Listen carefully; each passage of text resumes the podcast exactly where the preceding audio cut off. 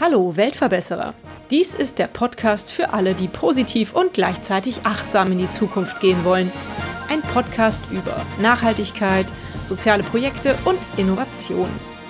Liebe Weltverbesserer, als der Weltverbesserer Podcast vor einem Monat seinen ersten Geburtstag gefeiert hat, habe ich mir Gedanken über meine ersten Interviews vor einem Jahr gemacht.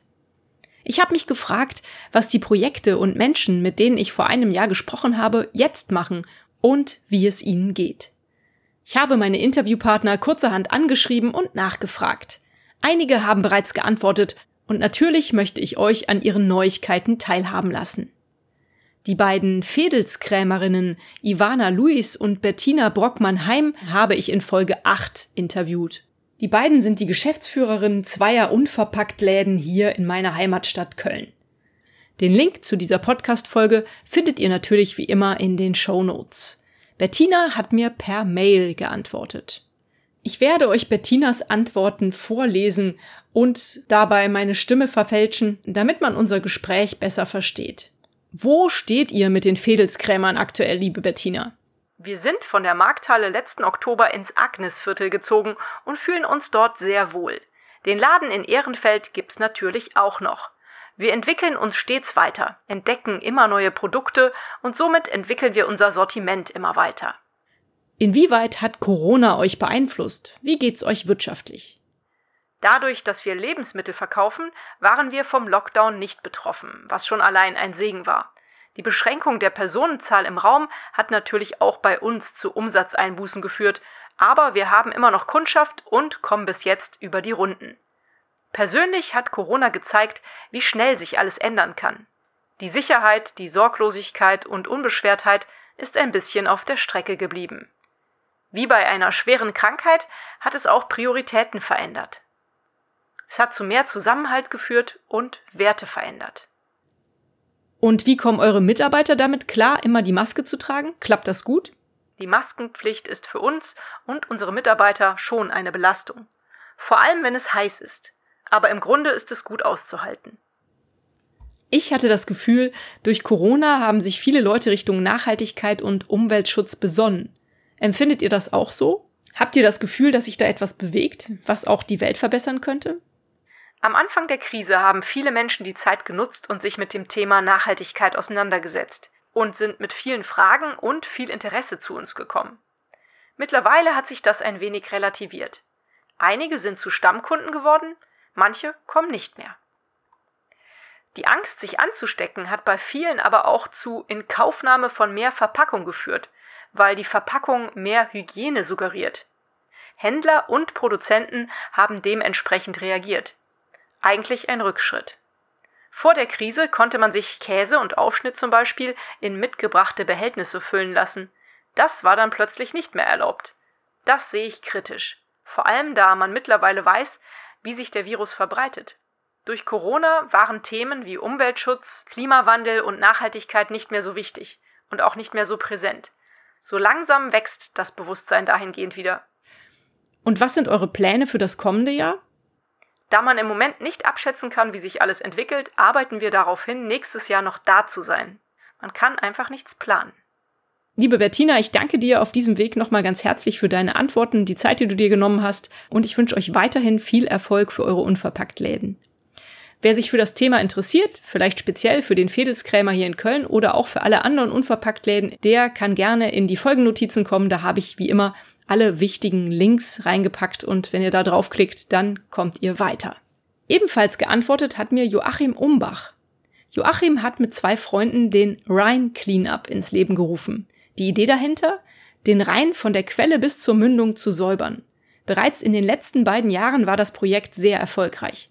Am kommenden Samstag, den 12. September, findet der nächste Rhine Cleanup statt.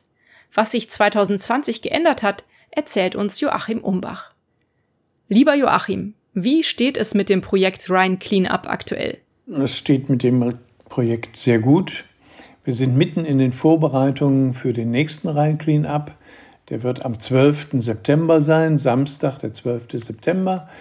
Äh, wir haben äh, eine sehr gute Anmeldung von Gruppen, von Initiativen, von Vereinen, von Unternehmen, die mitmachen wollen. Am Rhein insgesamt sind wir schon bei 240 Anmeldungen. Das ist deutlich mehr als im Vorjahr und äh, von daher sind wir sehr zufrieden. Was ist 2020 anders? Wir haben in diesem Jahr nicht nur den Rhein im Visier, sondern wir werden uns auch um die Ruhr und um die Mosel kümmern. An der Ruhr haben wir etwa 35 Anmeldungen bisher und an der Mosel sind es über 50. Anmeldung heißt immer Gruppenanmeldung. Äh, dahinter stehen immer äh, Gruppen mit 10 bis 50 und manchmal noch, noch mehr Menschen. Äh, insofern kommen wir wieder auf eine gigantische Zahl. Im letzten Jahr beim Rhein Cleanup hatten wir rund 20.000 Teilnehmer. Zusammen mit Mosel und Ruhr gehe ich davon aus, dass das diesmal noch mehr werden. Hat Corona euch beeinflusst und wenn ja, wie? Corona beeinflusst uns natürlich. Wir haben äh, spezielle Corona-Regeln aufgestellt. Also unsere freiwilligen Helfer sollen alleine sammeln, zu zweit sammeln, in der Familie sammeln und äh, in Gruppen von höchstens zehn Personen. Äh, wenn es mehr Leute werden, dann muss man sich entsprechend aufteilen. Äh, das ist geregelt. Bei der Ausgabe von Materialien sind Sicherheitsabstände einzuhalten. Äh, wir haben auch Desinfektionsmittel vorbereitet und so. Also wir haben Corona-Regeln und Corona bestimmt in diesem Jahr sehr stark unsere Aktion. Und nicht nur wegen der Regeln, sondern auch wegen des Mülls, weil wir stellen einen verstärkten Corona-Müll fest, äh, es gibt da drei Gruppen. Einmal der Verpackungsmüll hat durch den Onlinehandel sehr stark zugenommen. Und die Takeaway-Geschäfte haben auch dazu geführt, dass die Einwegpackungen deutlich zugenommen haben. Und dann kommt natürlich, äh, kommen die Masken hinzu und die Einweghandschuhe, die man leider auch immer wieder häufig findet. Also insofern, Corona ist ein wichtiges Thema.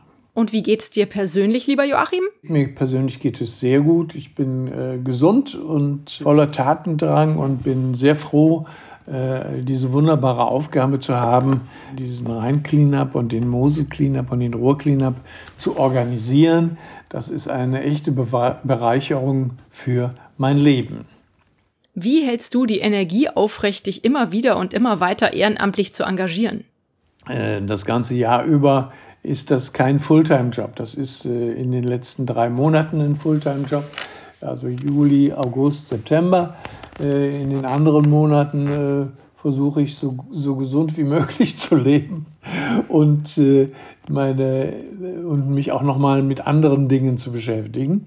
Aber es ist schon so, dass unsere Aktion unser Leben sehr stark prägt und aber das ist in Ordnung so, weil ich bin der Meinung, dass man äh, auch im Alter äh, immer noch aktiv sein sollte und etwas unternehmen sollte und auf, äh, einfach nur auf dem Sofa sitzen zu bleiben, das wäre nichts für mich. Insofern hilft mir die Aufgabe auch. Nun habt ihr am kommenden Samstag wieder euren jährlichen Clean-up.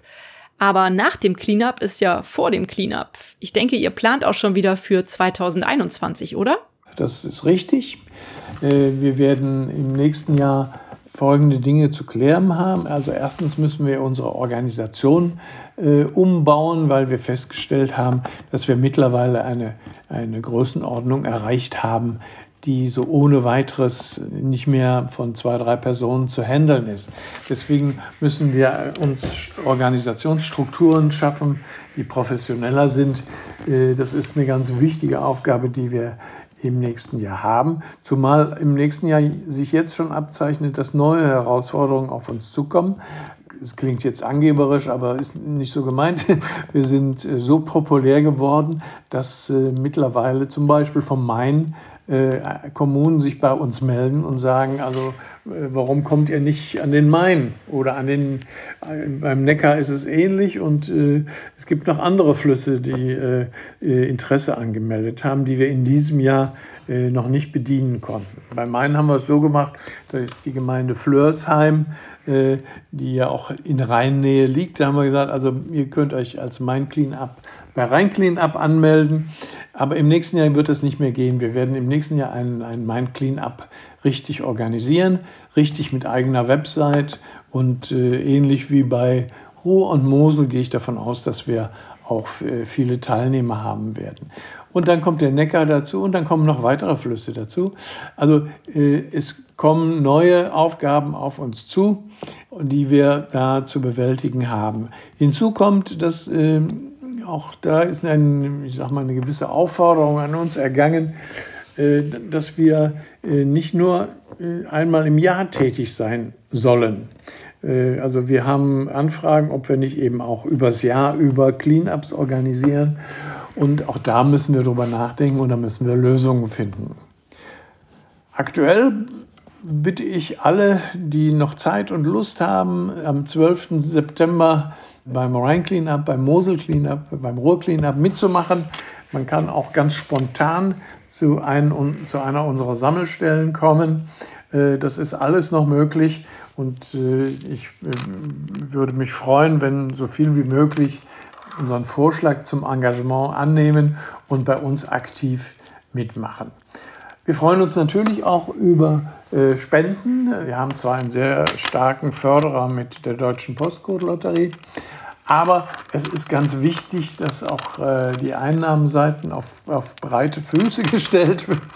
Insofern äh, äh, freuen wir uns über jedes Unternehmen oder jede, jede Firma, die also Interesse daran hat, so ein Projekt, Projekt wie das unsere zu unterstützen und da mitzumachen.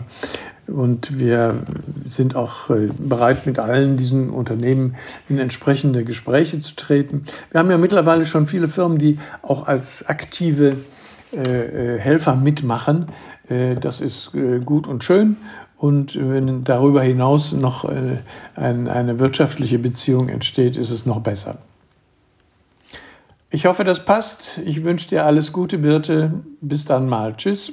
Vielen Dank, lieber Joachim. Das hast du ganz prima gemacht und das hat auch sehr gut funktioniert. Vielen Dank auch für deine Zeit und für die schnelle Beantwortung meiner Fragen an dich.